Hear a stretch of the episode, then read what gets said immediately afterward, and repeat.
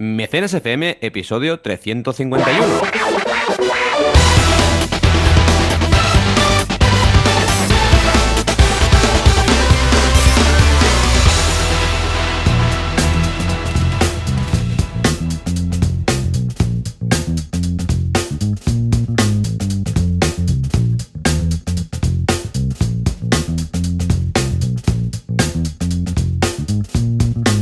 Bienvenidos y bienvenidas a Mecenas FM, el podcast donde hablamos de crowdfunding o el señor crowfuncio, depende del día, que ya sabéis que es financiación colectiva, una herramienta única, indispensable para lanzar proyectos usando marketing online.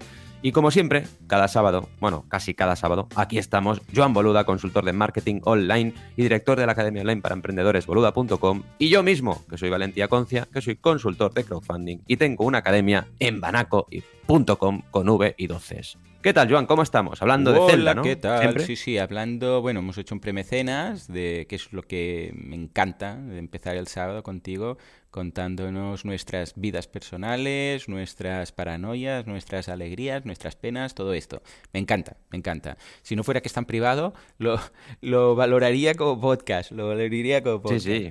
Eh, pero aparte de esto, muy bien, una semana que ya hemos empezado a bajar un poco el ritmo de la campaña navideña. ¿Por qué? Porque la semana que Mm. viene es puente. Entonces, como cae, creo, mira, ya te lo diré, espera, a ver, creo que es martes y jueves los días. Este es uno de esos puentes que dices, madre mía, Sí, va a pillar todo el mundo. es un acueducto. entera". Sí, mira. Sí, es martes. Sí, el 6 es el- la Constitución, Inmaculada el 8 y exacto. Y además el viernes dicen que es en Toledo día de Santa Leocacia. No, Leo Sí, sí, es que el viernes no va a trabajar nadie. No, y además esta semana va a ser muy rara. Sí, sí, Mm. sí, a mí ya me va bien, ¿eh?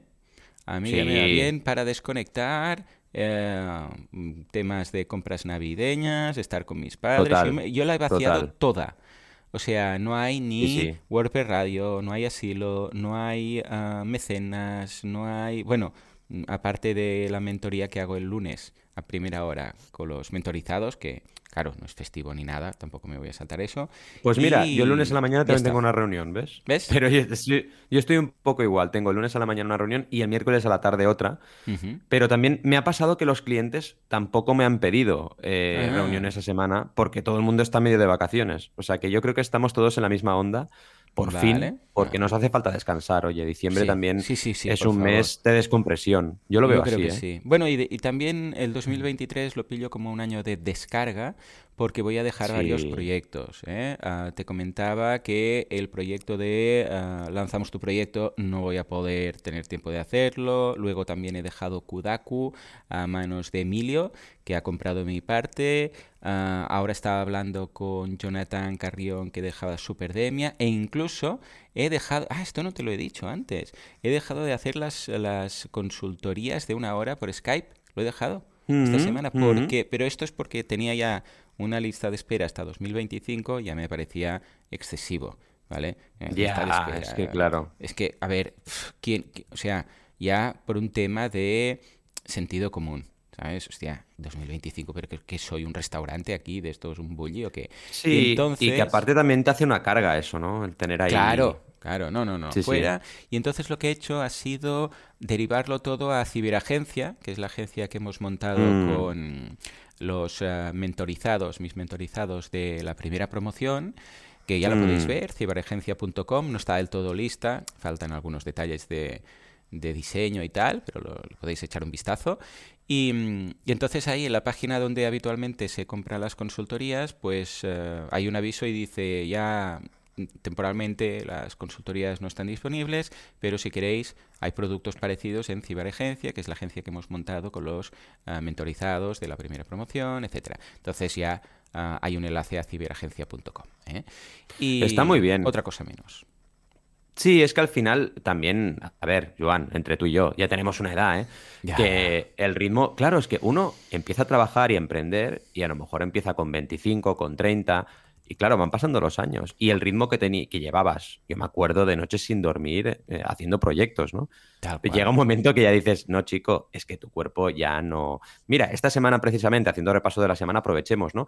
Me tuve que levantar a las 4 de la mañana para Ay. pillar un ave a las 6 y 20 Ah, sí, para me estar acuerdo. en Madrid Me acuerdo a que nos 9. mandaste un, al grupito que tenemos. Claro. mandaste. Y jolín. Con la banda que sonora de Zelda. Exacto, siempre. Pero es que, claro, volví a casa que estaba que no me aguantaba. Y es normal, porque el cuerpo ya no aguanta igual. Y tienes que adaptarte a cada situación y, eso sí, seguir trabajando y aprovechar otras cosas, ¿no? Aprovechar tu propia, digamos, sabiduría, conocimiento, experiencia, que son otras variables que antes no entraban en juego y ahora sí. Pero oye, en la, fuerza explosiva ya no es la misma, es normal. Tal cual. No, no, la verdad es que eh, hay momentos en la vida para todo. Yo ya lo tenía claro, de, Sí. cuare- de 35 a 40 meter gas y de 40 a 45 ir descargando. Y ahora estoy en plena Sí, sí. descarga. Y mira, una de las cosas de la descarga es eh, Zelda. ¿Eh? Ayuda mucho. Sí. Es Un momento, ¿qué tal? Y mi hijo Paul se ha viciado a un juego que te lo paso, que Mm. es, es- se puede jugar con el móvil muy bien, pero es, o sea, Oh. es mobile first, pero, pero también podéis jugar con el ordenador, pero con el móvil es más fácil. Que eh, se lo han recomendado y han jugado con él en el cole, en clase de catalán Olo. Que es, bueno, seguramente mm, te va a sonar, no te voy a descubrir nada ahora, se llama Paraulogic. Os lo paso por aquí. Ah, sí, el, bueno. Carmina y su familia, el chat de la familia con Carmina, cada mañana están hablando del Paralogic, de lo que han hecho y lo que Yo, no. O sea, desde es que un- juego, cada bueno, día he hecho el tutti. El tutti es cuando usas todas las sí, letras. bueno. Es, es- es Sí, muy fácil. También os paso, porque ayer lo dije en asilo, la versión en castellano, ¿vale? Porque existe. Ah, se, ve que esto, se ve que esto es algo que ya existe en muchos idiomas, ¿vale? Entonces es el Paralogic, que es el que yo he conocido, pero palabreto, palabreto, ¿vale? Palabreto, Ahí, palabreto. palabreto. Palabreto, hostia, qué bueno. Pues es lo mismo, ¿vale? Bueno, los colores son un poco distintos, pero es lo mismo.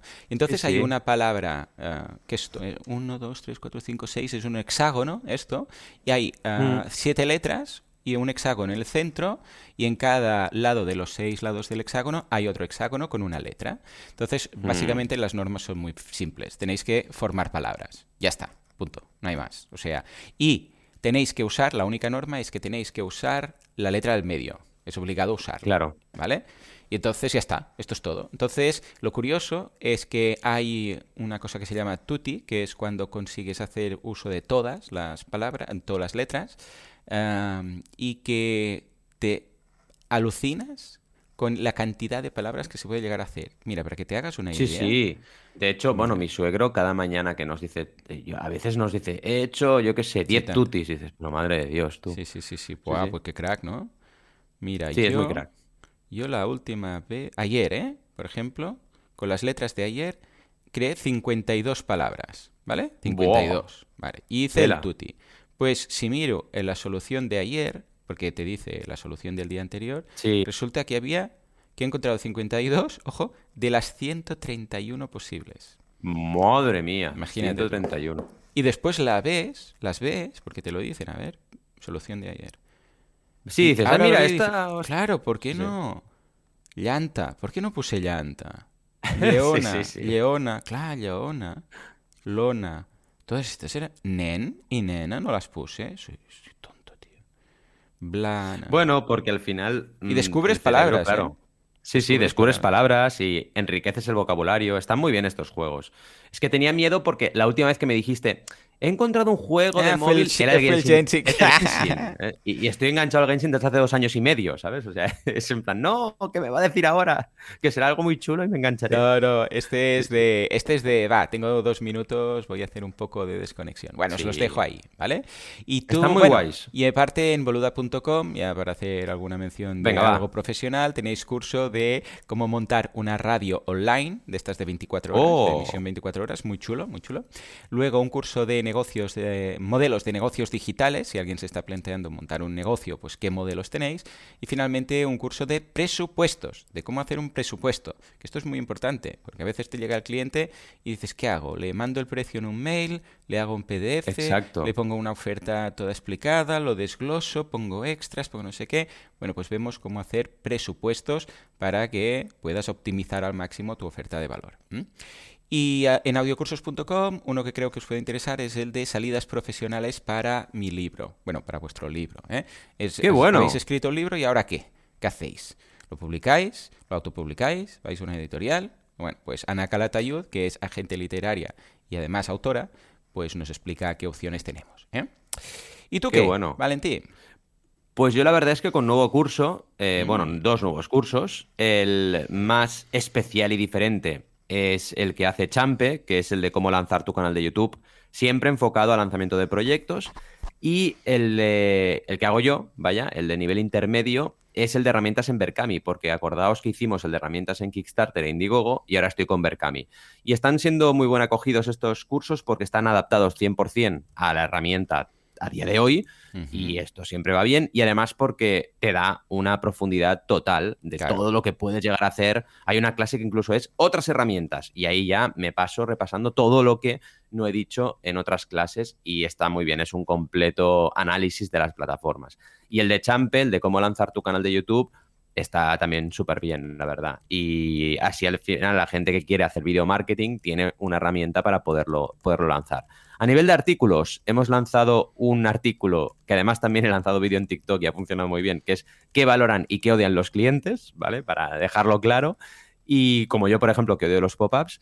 Y luego un nuevo tutorial sobre montar una fintech, que es una entrevista. Hemos entrevistado al fundador de Fellow Funders Mm. y la verdad es que estuvo súper bien, nos lo pasamos muy bien en la entrevista, casi estuvimos media hora grabando y también está siendo un vídeo bastante visto, así que nada, echadle un vistazo a todo porque al final tanto Joan como yo cada semana estamos ahí empujando para que tengáis herramientas para lanzar proyectos. Me han encantado los cursos de Boluda, ¿eh? el de Oh, montar la radio online, me ha parecido muy guay. Sí, sí, Sí. ojo, y es una radio de estas que luego vas a cualquier altavoz inteligente y te la pilla, ¿eh? Es Qué bueno. yo sé, pues boluda FM. ¿Vale? Sí, sí, lo que sea. Y tanto Siri como Google Play lo reconoce, porque te, te mete, en el curso vemos cómo meterlo en todas estas radios online, y te conecta como si fuera una emisora cualquiera. Yo creo que a la radio tradicional, lo que conocemos como FM y todo esto, aún le queda mucho recorrido, pero que a la larga, a medida que los Mm. eh, altavoces inteligentes ya sustituyan la radio, creo que, claro, no habrá tanta diferencia entre una radio tradicional y una online, aparte, evidentemente, del número de oyentes que se han ganado en todos Claro. estos años que han tenido de, de cuartelillo, ¿no? Porque, claro, no había alternativa, entonces es normal. Pero a De largo cuartelillo, es que tú lo has dicho. plazo, ¿eh? sí, sí, sí. A largo plazo Es como la tele. se va a ir igualando. Sí, Que por exacto. cierto, hablando de la tele, el otro día me enteré, Bueno, debo tener ver, a la todavía tele hay canales de YouTube que tienen más audiencia que canales de tele. Sí, entera. sí, sí, es que me hace mucha gracia porque eh, debo tener, todavía debo seguir alguno de estos medios que seguía cuando estaba en Mediaset Hmm. y no sé por dónde me llegó la noticia de Antena 3, el zasca de Antena 3 a las plataformas VOD. Y yo, bueno, a ver qué es esto, ¿no? Total, que los de la T- A3 Media, desde aquí un saludito, o la 3 Media, eh, han, han ¿Qué puesto una valla en el, en el centro de Madrid que es en plan, para los que decían que nunca iban a hacer publicidad, ¿no? y te ponen cada frase con el logo de una de las VOD. O sea, uno es el logo de Netflix, otro es el logo de Amazon, ¿no? Hmm. Y yo pienso, ¿y esto es un Zasca? Yo, yo creo que esto, más que un Zasca, es una muestra de que hemos fracasado ¿no? en el modelo. Porque irte a Netflix o irte a YouTube y estar teniendo la sensación de que estás viendo Antena 3 un sábado por la tarde de los años 90 es un fracaso. Porque el modelo de publicidad no funciona. O sea, el modelo de publicidad clásico de ahora te tragas un spot porque me da la gana a mí durante 25 minutos, spot detrás de spot, ese modelo no podemos permitir que siga adelante, porque es caduco, no funciona, es ineficiente. O sea, que yo estoy realmente muy, entre comillas, triste, ¿eh? con si te vas a YouTube y no eres premium, tener que tragarte eh, 50 anuncios en un vídeo de 20 minutos. Creo que es un error. Creo que Sí. es un error y entiendo el motivo, ¿eh? O sea, no, no soy un naif. Entiendo por qué se está haciendo y entiendo que es una necesidad del momento, pero creo que tenemos que evolucionar. Y la evolución para mí es la, la creatividad y el contenido de calidad. Es la clave. Y que luego sepas que hay una marca detrás, perfecto. Pero, pero que te cuente una historia, una marca, que no sea te meto un spot aquí en medio de tu Claro. contenido preferido, ¿no? Esto lo veo completamente in- invasivo. Es como el pop-up, que yo odio los pop-ups. O yo odio el Yo lead también. magnet, ¿no? Lo odio, Sí. yo lo digo, soy de marketing, chicos, pero no me gusta el lead magnet. Yo no lo voy a recomendar nunca, porque a mí que entres en una web y al cabo de dos segundos estén diciendo, sí, de- me dejas el correo, Sí, mi sí, libro. No, es que no quiero tu libro, o sea, quiero leerte y luego a lo mejor me planteo comprarte el libro. Correcto. Pero no al revés, ¿no? Pero bueno, son cosas que creo que iremos evolucionando. En fin, me ha venido aquí el, El mediasetero Sí, sí. exacto a hablar. En fin, Pero y hablábamos antes de antes de empezar el, ya con la, con la recta directa y las noticias, hablábamos de que yo tengo un vicio por hacer mm. soniditos, que esto no lo habíamos explicado en el podcast. Y yo todo lo que haya, que hacer ruidos, los juguetes de los bebés que hacen ruido, eh, todo, me vuelve loco. me vuelve loco. Si me das una meza de mezclas en un podcast... Mi hija... Bueno, te vuelves loco. Mi, mi uh, boda, ya te lo diré, mi nieta, ¿no? Mi nieta, mi... Oh, como sobrina. ¿no? Es que no se parece de nada, sobrina, nieta. La sobrina tiene de estas de animales y está todo el día cuac, cuac, cuac, no sé qué. Oh. Y, tiene un libro de granja que digo, madre mía, le podríais mm. haber comprado un libro de otra cosa que no fuera una granja, pero bueno, hay, ah, hay los animales. Le digo, no, no, no es una granja, es un santuario. Y ella me mira raro. Pero bueno, en todo caso, y está todo el rato ahí con los sonidos de los animales, que tienen a sus padres ya Hasta el moño de, todos pues los, de todos los sonidos. Que no me inviten a su casa porque entonces seré yo el que haga los ruidos de animales y me querrán ¿eh? echar. Es un vicio. Es un vicio, es un vicio. En, fin. ¿vamos a por noticias o qué? Sí, sí, venga, va, por favor, las noticias de la semana que entren porque hay cosas chulas y así veremos las novedades.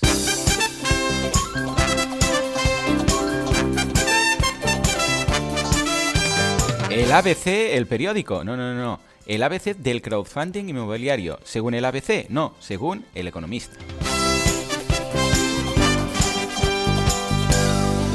Heidi ha vuelto, ha dejado al abuelito, ha dejado a Pedro y salió por crowdfunding según el diario de Sevilla. Pero ojo, es Heidi justiciera. Finalmente una historia que conocemos porque incluso han pasado por aquí, han pasado por Crowdays, Tropic Field, nos cuentan su historia. Venga, va, Valentín, empecemos con el ABC del crowdfunding inmobiliario. Pues sí, empezamos por lo más digamos, eh, porque cuando, cuando, veáis lo de Heidi Justiciera vais a alucinar, ¿eh? Empezamos por lo más plano, ¿no? Mm. El economista hablando de crowdfunding inmobiliario está muy bien, porque este artículo nos habla de las perspectivas de este tipo de crowdfunding. Cuidado, el tipo de crowdfunding es crowdfunding de inversión, pero es en activos inmobiliarios, ¿no? Pues esta clase de crowdfunding de inversión ante una situación de crisis. Y la verdad, eh, bueno, nos dan un poquito de esperanza en el sentido de que dicen, dicen que será un activo refugio, el activo de la inversión inmobiliaria. Ya veremos qué pasa, porque puede ser que haya pinchada de alguna burbujita que otra, pero en cualquier caso, claro, ahora mismo el crowdfunding inmobiliario está funcionando bien, porque la gente al final lo que está viendo aquí es, vale, escenario de riesgo, vale, ¿dónde invierto? Pues voy a invertir en ladrillo, que estará mejor. Y nos explican un poquito algunas plataformas que están enfocando en este tipo de, de este tipo de crowdfunding inmobiliario y todo lo que está naciendo en este panorama que bueno, la verdad, os adelantamos que cada vez va mejor y que en concreto en España está funcionando bien. No sé si os está pasando, pero a mí alrededor de mi casa están construyendo en todas partes, ¿vale? Están aquí construyendo a tope y es porque, claro, eh, es el momento ahora de vender. En fin, es una noticia interesante que os puede dar un poquito de, luz sobre este tema si todavía no lo conocéis. ¿Cómo lo ves? Este tipo de crowdfunding ya lo dijimos, ¿no? Que iba a ir bien, seguro. Sí, porque, bueno, encaja con la cultura que tenemos en España. Y ojo, de todas las plataformas de este tipo de crowdfunding de inversión, porque no deja de ser de inversión, ¿vale? Ah, es la que más devuelve, ¿eh? Es la que más veo. Está devolviendo, ha devuelto, va mandando correos y hemos devuelto tanto. A ver, que tampoco están dando un 50%, ¿no? No estamos locos, pero comparado con lo que nos dan los bancos está muy bien. Ojo, también tiene su riesgo. Ahora no digo que alguien diga, ah, pues venga, voy a Hausers, pongo dinero y seguro que tal. No, igual, mira, pues sale mal la operación, pero vamos, que tiene un, histórico muy chulo. Pero lo de siempre, rentabilidades pasadas no aseguran rentabilidades futuras, ¿eh? Pero la verdad es que muy bien, ¿eh? Muy bien. Y que luego depende mucho del activo, porque yo, por ejemplo, el piso que tuve, que compré en Barcelona, en el centro, al final lo vendí, y me salió bien la jugada, pero porque era un piso que estaba en Barcelona en el centro. Me llegó a comprar lo mismo en otra parte y hubiera perdido valor seguro, a pesar de ser un activo inmobiliario. Entonces hay que ir con mucho cuidado. Y también otra cosa, es diferente comprar un piso para revender o para alquilar que, por ejemplo, invertir, que esto ocurre en crowdfunding inmobiliario, en eh, un hotel. En un hotel que va a tener ahí una rotación bestial y que se va a explotar a tope y que va a generar seguro una facturación y unos beneficios. Hay que ir con cuidado dónde te metes. y a partir de ahí, pues lo de siempre, sentido común y no invertir, mm, invertir siempre lo que te sobra de los ahorros, ¿vale? Y lo que acabas de decir, binomio riesgo-rentabilidad y, Tal cual. y bueno, si queréis meteros ahí, pues academia de inversión, ¿no? y poquito a poquito ir viendo. Claro Sí, que sí, claro que sí. Grande En Paco fin. Lodeiro, desde aquí un abrazo. Y Pues venga, Llegamos va, a Heidi, a. Eso, porque eso. yo estoy... Yo, yo leí esto y dije, ¿Pero estas, imágenes son de verdad o las han sacado de Sí, ahí? sí, Hostia, sí, bueno. sí, sí, son de la peli de verdad, sí, sí, es una locura. Em, eh, el titular ya, que es del diario de Sevilla, desde aquí un aplauso. ¿Y si Heide se dedicara ahora a justiciar nazis en los Alpes? O sea, la combinación está muy bien, ¿no? Heidi justiciera matando nazis en los Alpes. Bien, es una película suiza financiada mediante crowdfunding, como no podía ser menos. Crowdfunding mal escrito, bueno, aquí diario de Sevilla, mejorad, por favor, porque han puesto eh, fundado por cuervos, crowdfunding, ya. que es una, una de las Ya ya Pero bueno, dicho esto, está bien. Y esto me recuerda, esta película que es súper alternativa, me recuerda a Iron Sky, que también es lo mismo. Eh, Iron Sky son los nazis que después de la Segunda Guerra Mundial se van al lado oculto de la Luna y luego vuelven con sus ovnis, porque tenían ovnis, a conquistar la Tierra. Y Iron Sky 2, que se financió por crowdfunding, es lo mismo con dinosaurios. Y está, la perfecto. imagen de portada, exacto, la imagen de portada es Hitler encima de un tiranosaurio Rex. Entonces, esas películas que son tan frikis y que a mí me encantan por crowdfunding, es que tienen que ir por ahí. Pero bueno, ¿dónde vamos? A que este tipo de películas, este tipo de acciones están innovando en el cine. Y el cine, contrariamente a lo que nos pensamos, porque las artes suelen ser bastante innovadoras, el cine eh, y, por ejemplo, los conciertos, igual, las promotoras de conciertos, tienen que ponerse un poquito las pilas, ¿eh? Porque ya podrían haber usado crowdfunding si querían en el 1998, ¿vale? Y Mm, ya van tarde un poquito. ¿Por qué digo esto? Porque, oye, imagínate poder no solo participar en crowdfunding en la salida de la nueva peli de lo que sea, de James Cameron, ¿no? Avatar 3, sino, por ejemplo, incluso poder decidir sobre, bueno, eh, algún montaje o sobre algún personaje o sobre el CGI de algún personaje que a lo mejor admite mejoras. Claro. Todo eso debería empezar a pasar y activaría un montón de resortes de gente que se implicaría mil veces más con la película o con la serie. Y esto lo podemos ver en este caso y en muchos otros. Está muy chula, parece, la verdad, una peli bastante bien grabada, con buen vestuario, hay imágenes de la peli y está bastante chula. Yo seguramente la veré por curiosidad, ya os contaré qué tal. Pero bueno, es una noticia buena, yo creo, del mundo del crowdfunding que al final está siempre en el centro de la innovación. ¿Cómo lo ves? ¿Verás a Heidi Justiciera o no? Yo matando por- o sea, ya me tenías con Heidi Justiciera, ya me tenías con la foto que he visto, ya, ya está. Bueno, O sea, estas locuras es las que se pueden hacer gracias al crowdfunding, precisamente. Totalmente. Heidi Justiciera. Pero Fabio, que has- ha llegado por aquí, ah, yo es que lo veo. Es que, es que me... ¿Te imaginas? Abuelito, venga, ah, dis- a los arqueros, ah, que ataquen los las cabras. arqueros. Que ataque, que ataque Blanquita, Pedro, a- mm, estrecha los flancos. Yo lo veo, ¿eh? Yo Sí, lo sí, veo. Blanquita estaría ahí con, los- con el tanque o con, Sí, con algo esta así, sí. juntamente con la peli de Popeye. Yo quiero una peli de Popeye Oh. nueva. ¿Sabes que sí, hicieron sí, sí, el bulo ese? Es. Que hicieron un póster en 3D de un Popeye super Sí, de acción real, que parecía acción real. Sí, sí, sí, pues yo quiero una peli de Popeye, pero de estas ahora, día de hoy. O sea, pero no de dibujos, ¿eh? Bueno. de personas. Yo lo- la necesito. Sí, como la de Sonic. Como la de Sonic, que se ve que está muy bien. Yo no las he visto. Sí, yo la he dos, visto. Está pero guay. están muy bien, es están muy bien. Con Jim Carrey Y ahora, bueno, por de cierto. Sputnik. Ya que hablamos de cosas frikis, eh, no hemos hablado de la nueva peli de Mario, que ha salido el tráiler. Ay, ¿qué, qué? Esto- Yo, yo, se viene ah, peli de Mario. Pero es de animación, ¿eh? ¿Esta? Sí, de animación, de Sí, sí, animación. sí. Yo he visto el, el tráiler y me ha encantado. Muy- Sí, muy- pinta muy bien y yo creo que será una buena forma de introducir a Aran en el mundo de Mario. Así que con ganas de que la estrenen. Bueno, Nintendo, Nintendo son unos cracks directamente. En fin, temas frikis. Vamos a Tropic Field, que también es súper friki del crowdfunding. Y esta noticia es de Marketing for E-Commerce, que nos habla de historia de Tropic Field, de reventar Kickstarter como e-commerce, abrir su primera tienda física en Barcelona.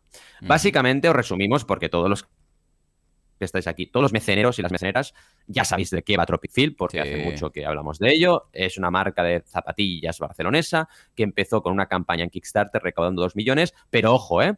Iban con una agencia de marketing y crowdfunding muy conocida que había invertido en el proyecto, ¿eh? Y esto le pasa a un proyecto de cada mil. Esto que quede claro. Es decir, invirtieron en Publi para llegar a recaudar 2 millones. Pero en cualquier caso, eh, son emprendedores que han ido avanzando y ahora fijaos que ya van a tener en Portaferrisa, una calle mítica, un Uh. establecimiento de casi 60 metros cuadrados. O sea que ya han pasado al físico. Fijaos que el mundo va al revés, ¿no? Ahora, ahora es, creas comunidad, luego haces tu campaña de crowdfunding y lanzas tu producto y acabas en las tiendas físicas al cabo de años. No al revés, como hacíamos antes, que era lo primero, la tienda física y luego ya veremos, ¿no? Ahora, si no tienes comunidad y no tienes venta online y no generas facturación, no te metas en un alquiler de un local porque vas a pringar.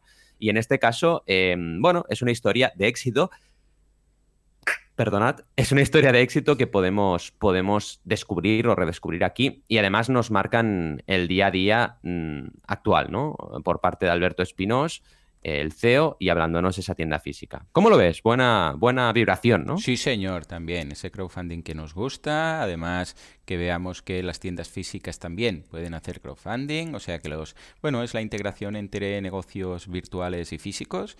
Y Sí. escucha, yo desde aquel videoclub que se pudo salvar en su momento por gracias a las aportaciones Sí, de crowdfunding. es de tal, verdad. yo creo que, vamos, mm, es- encaja perfecto todo. O sea que. Sí, sí, es que además esto que comentas es muy importante porque ellos empezaron con zapatillas y ahora ofrecen zapatillas, chaquetas, camisetas, mochilas, maletas. O sea, han ido creciendo una sí, barbaridad, pero claro, empezaron con un producto, ¿no? Y es lo que comentabas tú ahora, que esa evolución natural ahora empieza en Internet y va hacia, la, hacia la- el entorno físico. Es justamente al revés. En fin, ¿qué os parece si vamos al tema del día? Va. Venga, vamos, vamos no? al tema del día que hoy Valentí ha seleccionado uno de esos que dices, mm, me, me- me gusta, como decía nuestro, ah, que aún debe decir eh, a sus alumnos, eh, Molina, eh, de profesor de marketing, Molina. me gusta.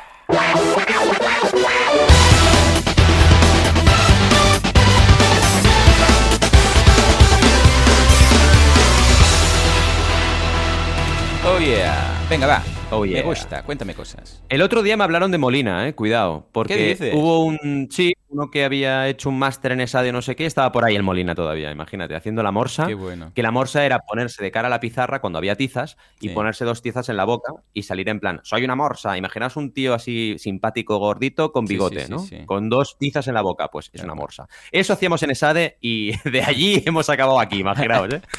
Me En encanta. fin. Grande. ¿Cómo hacer un crowdfunding? Es un tema Venga. importante. Después de 350 episodios, Haberlo- estamos en el 351, haberlo hecho, estaría sí, sí. bien explicarlo, ¿no? Porque si no, Sí, vamos mal. En fin, vamos a ver 10 claves, pero repartidas en tres bloques, ¿vale? Porque si no hago tres cosas, yo me vuelvo loco. Tengo aquí mi tic. En fin, clave 1. investiga, define y conoce. Esto es importante y la gente no lo hace. Vale, los que estáis escuchando mecenas seguramente ya sabéis de qué hablamos. Pero en cualquier caso, si vais a lanzar una campaña, por favor, investigad. No os podéis hacer una idea de lo bueno que es entrar en Kickstarter y mirar proyectos. Solamente eso.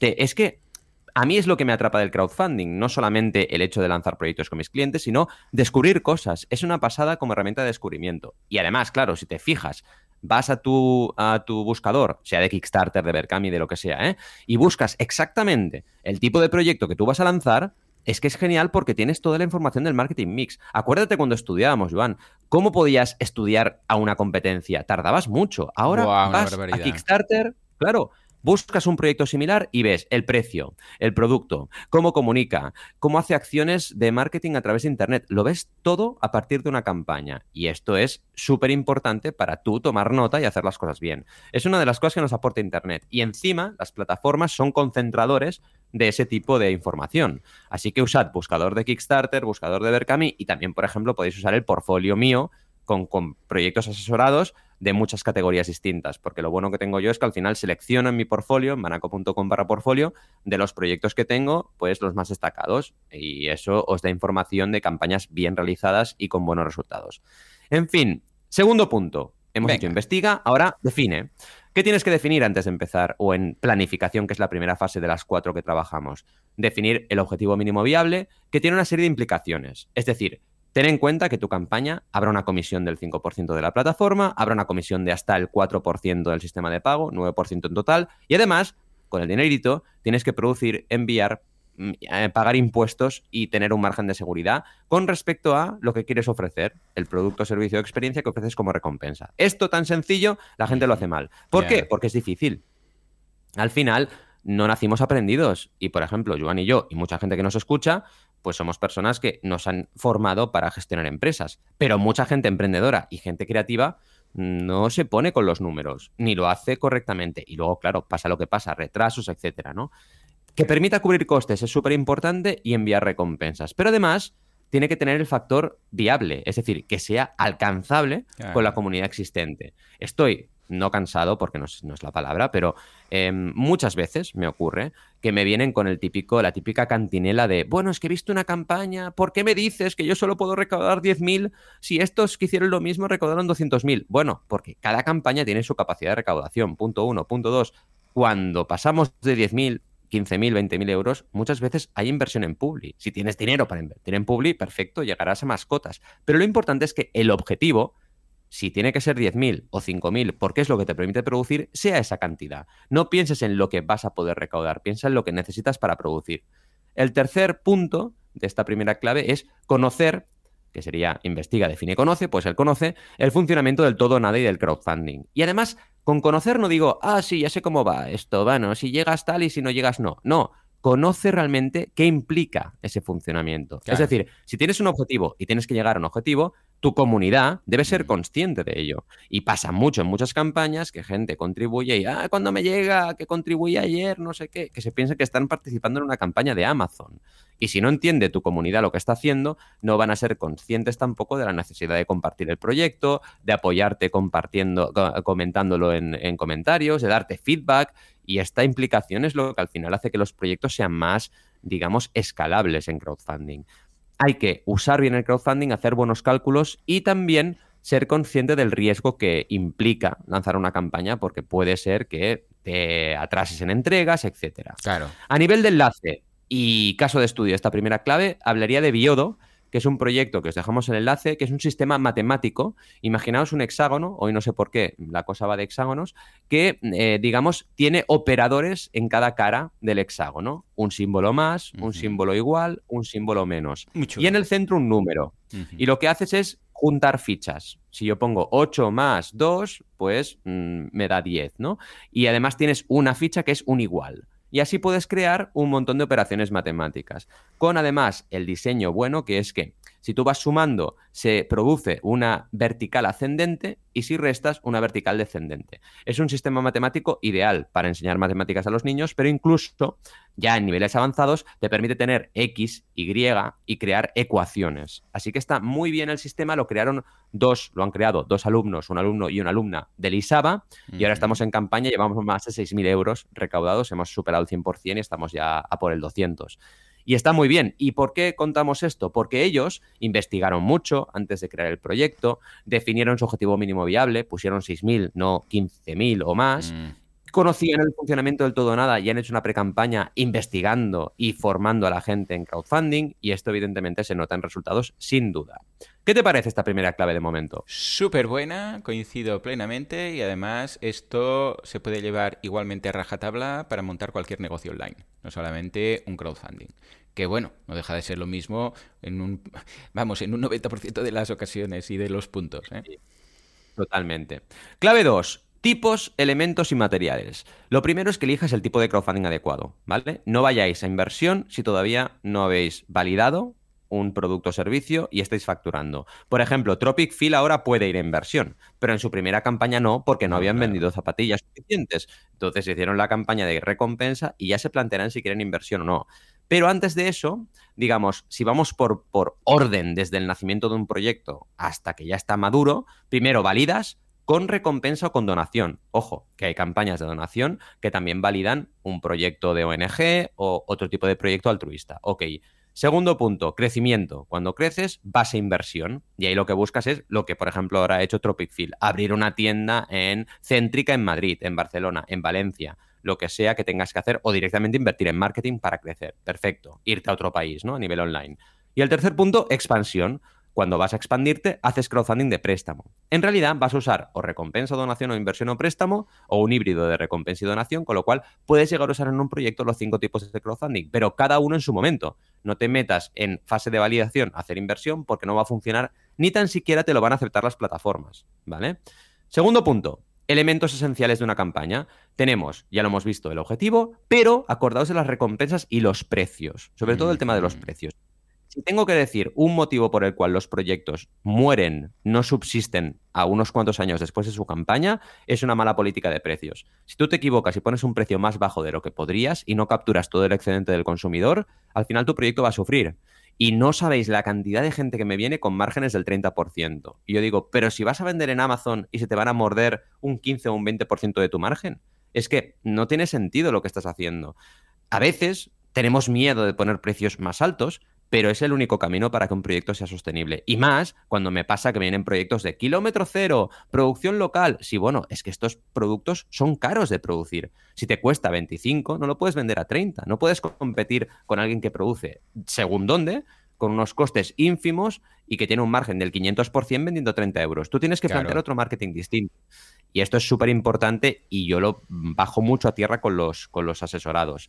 Luego también acordaos de textos, diseño y audiovisuales, todos los elementos que debéis crear para una campaña, porque a lo mejor deberéis contar con ayuda, o si no, hacerlo vosotros, pero con muy buena calidad o la máxima posible. Y para acabar, la rigurosidad en preguntas frecuentes, que hay una sección para crearlas, actualizaciones para explicar cómo va el proyecto y respuesta de comentarios, que es algo que la gente descuida un montón.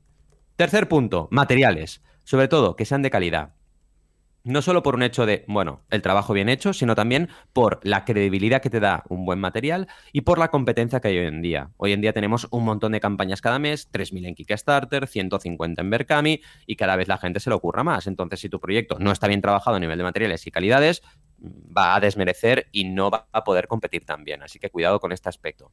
Luego también el tema de la comprensión. Cuanto más calidad tiene, y ojo, no hablo solamente a calidad formal, que el vídeo se oiga bien y se vea bien, no tiene nada que ver con que esté bien guionizado, tenga un buen ritmo y tenga una buena duración. Mm. Y esto por eso yo siempre recomiendo que, oye, si puedes pagarte un profesional, sobre todo para el vídeo, hazlo, porque se nota un montón. Si mi hermano se dedica a esto, por ejemplo, y me pilla unos vídeos que son unas mm, piezas maestras, ¿no? Porque él sabe que, oye, si puedo explicar una cosa en un minuto, esto es más eficiente que si lo explico en cinco. Y todo este tipo de cosas, al final hay gente que se dedica, igual que el diseño gráfico, por supuesto. Y para lograr diferenciarte también debes saber trabajar estas piezas. Por ejemplo, yo ahora estoy muy centrado en mejorar mucho las portadas de los proyectos, porque la portada al final, si explica todo el concepto con Biodo, lo hemos hecho. En una mm. imagen es importante. O con el ejemplo que ahora os traigo, que es Geo, que es una lámpara que básicamente, eh, digamos, se mueve con un, eh, con un cable que puedes extender y reducir y con una ruedita que va moviéndose y es una lámpara muy minimalista, una lámpara que puedes colocar muy versátil y en la portada veréis que el producto sale sin demasiado, digamos, eh, sin demasiada saturación de elementos, para que la gente vea muy rápidamente cuál es el diseño y que se venda por sí solo. Entonces, ese minimalismo en diseño también nos puede ayudar un montón a crear proyectos potentes. ¿Qué te parece este punto de tipos, elementos y materiales? plenamente que todo esto es clave también para el lanzamiento de cualquier negocio. ¿eh? Ah, lo que pasa es que en el caso de un negocio tenemos más tiempo, ¿eh? tanto para crear, bueno, para crear comunidad no, tenemos el mismo, pero una vez eh, lanzado, aquí es todo a un disparo de 40 días. En cambio, en un negocio, pues bueno, podemos redirigir, podemos cambiar, podemos rehacer el vídeo si hace falta. Aquí te la juegas más. Totalmente. En fin, bloque 3 o clave 3, reglas de oro, campaña, pre-campaña y Big Bang que mm. esto ya lo conocéis más, los más cafeteros de mecenas, pero básicamente repasemos. Reglas de oro básicas, la 30-90-100, llegar al 30% en 7 días te da un 90% de probabilidades de éxito para la credibilidad, el poder del 100 para la validación, no olvidemos que cuando llegas al 100% el proyecto está validado y a partir de ahí va a crecer, y las 4 Cs para el planteamiento del proyecto, ¿de acuerdo? Acordaos que al final controlar costes, súper importante, crear comunidad o Mm, servirte de comunidades que ya existen y que pueden llegar a compartir el proyecto. Comunicar, que es básico y fundamental, de forma regular, de forma constante y con una buena estrategia. Y la colaboración, que es la última C, para que la gente entienda lo que estáis haciendo y también participe. Acordaos del ejemplo que hemos visto hoy de las películas, que te permiten, por ejemplo, entrar en el montaje o en la preproducción de la peli. Todo esto, colaborar y formar parte, anima un montón y le da mucho sentido al crowdfunding. Tema de pre-campaña, ya sabéis, la joya de la corona, ¿no? Captar mails antes de empezar. Y teniendo en cuenta, y esto es algo que me está obsesionando últimamente, la tasa de apertura, porque está sufriendo un poquito en algunas bases de datos y cuidado, porque si tú al final dices, oye, me hacen falta 100 mecenas, he captado 200 correos, ya está, cuidado, porque primero, de los 200, te tienen que abrir el correo la mayoría, porque si no, puede ser que no ya ni vean lo que estás comunicando. Así que ten en cuenta no solo el funnel de de los 200 no me va a aportar todo el mundo, es obvio, pero además de los 200 no me van a abrir todos. Así que cuidadito con esto y si podéis pasaros y decir, oye, me hacen falta 100 mecenas, pero tengo 500 correos, mejor. También acordaos de la ratio de contribución de, conversión de visitas a mecenas, la RCVM, que al final te marca que, por ejemplo, una campaña de 100, 125 mecenas puede estar suponiendo un esfuerzo en comunicación de conseguir 6.000 visitas o 6.000 y mm, pico. Depende también de la contribución media. ¿eh? Cuanto más alta es la contribución media, si de media la gente me contribuye 100 en lugar de 40, pues me hará falta menos gente y menos visitas. Esto es un factor. Y luego también la conversión, obviamente. Si la conviertes al 3%, menos esfuerzo que si conviertes al 1%. Pero aún así, son mm. datos que tenéis que hacer. Y luego la motivación vía Early Birds. No olvidemos que al final la gente que llega al principio debe tener algún tipo de ventaja. Entonces, acordaos de que un Early Bird puede ser unidades limitadas a mejor precio, unidades limitadas que se entregan antes, unidades limitadas que son especiales exclusivas porque tienen algo que el resto no tiene, y todo esto trabajando bien. Acabando ya, Big Bang. Ya sabéis que si llegamos al 100% en 48 horas o menos, la campaña funciona muy bien y multiplica resultados. Entonces, ajustad muy bien los límites de las early birds. Si tenéis unas recompensas limitadas, que justo sea que multiplicando el número de recompensas por su valor, llegues al 100% del objetivo, para no pasarte, no meter más oferta de la necesaria. Y luego también el efecto wow, que también lo estamos trabajando mucho con los proyectos, que es que la campaña te sorprenda, hmm. desde la portada, que el vídeo sea sorprendente, que el título y el subtítulo tengan un copy muy bueno para que la gente se quede enganchada, etc. Y la creatividad es clave en esto. Y acabamos con Jorge Atienza, que es un cantautor que además es súper simpático, que ha conseguido cumplir con su campaña la 30-90-100 en Berkami y que está siendo una campaña exigente, porque quedan unos cuantos días, quedan más de 10, pero todavía está en el 80 y largos por ciento. Así que acordaos que cumplir la 30-90-100 no te exime de tener que esforzarte. En fin, resumen, conclusiones. ¿Cómo lo ves, Joan, todo esto? Mira, lo que has comentado de temas matemáticos, eh, o sea, mm, hacerle caso a Valentí porque es que es muy matemático. Todo lo de tener eh, tal, cantidad, lo de los porcentajes, se cumple, se cumple y tiene experiencia Valentí precisamente por, porque ha, hecho muchos, ha llevado muchos clientes al éxito y sabe que no vale la pena empezar nada si no se cumplen ya esos, eh, esos puntos clave, esos objetivos. Y en cuanto a lo que decías del efecto wow, siempre me viene a la mente, ¿sabes quién? Nomatic. Hmm. Nomatic siempre ha oh, sido muy buena en, un momento del vídeo que la gente diga, wow, ¿sabes? Es, ya sea por un imán que se engancha no sé dónde, ya sea porque hacen lo de tirar de las tiras de, la, de las asas de la mochila que estaban ocultas y clac, y, es, oh, oh, qué chulo. Ese wow creo que es vital. ¿eh? Claro, no siempre es tan fácil conseguirlo, pero en todo caso yo apunto a que, vamos, debería estar siempre en cualquier producto, ¿eh? pero en una campaña de crowdfunding con más razón. Totalmente de acuerdo. En fin, hemos tenido un mecenas animadito después de unas semanas de descanso, así que esperamos que lo disfrutéis un montón. Hemos recordado Recordad que hemos hablado del ABC del crowdfunding inmobiliario, de Heidi Justiciera matando nazis, que esto ha sido lo más importante de todo, y de la historia de Tropic Field. Y luego de cómo hacer un crowdfunding, que ya tocaba después de 350 episodios, hablando de esas claves que cada una tenía su tridente, ¿no? Investigar, definir y conocer, tipos de crowdfunding, elementos y materiales, y luego reglas de oro, pre-campaña y Big Bang. Todo ello súper útil para lanzar vuestros proyectos. Como siempre os decimos cada semana, gracias por estar ahí, gracias por compartir todo lo que pensáis a través del chat de Telegram, que estamos siempre en vivo y en directo. Y como siempre os decimos, nos vemos la semana que viene con mucho más y mejor crowdfunding. Bueno, la semana que viene no sé si nos toca mecenas, pero en cualquier caso nos vemos el próximo sábado que emitamos. Hasta luego.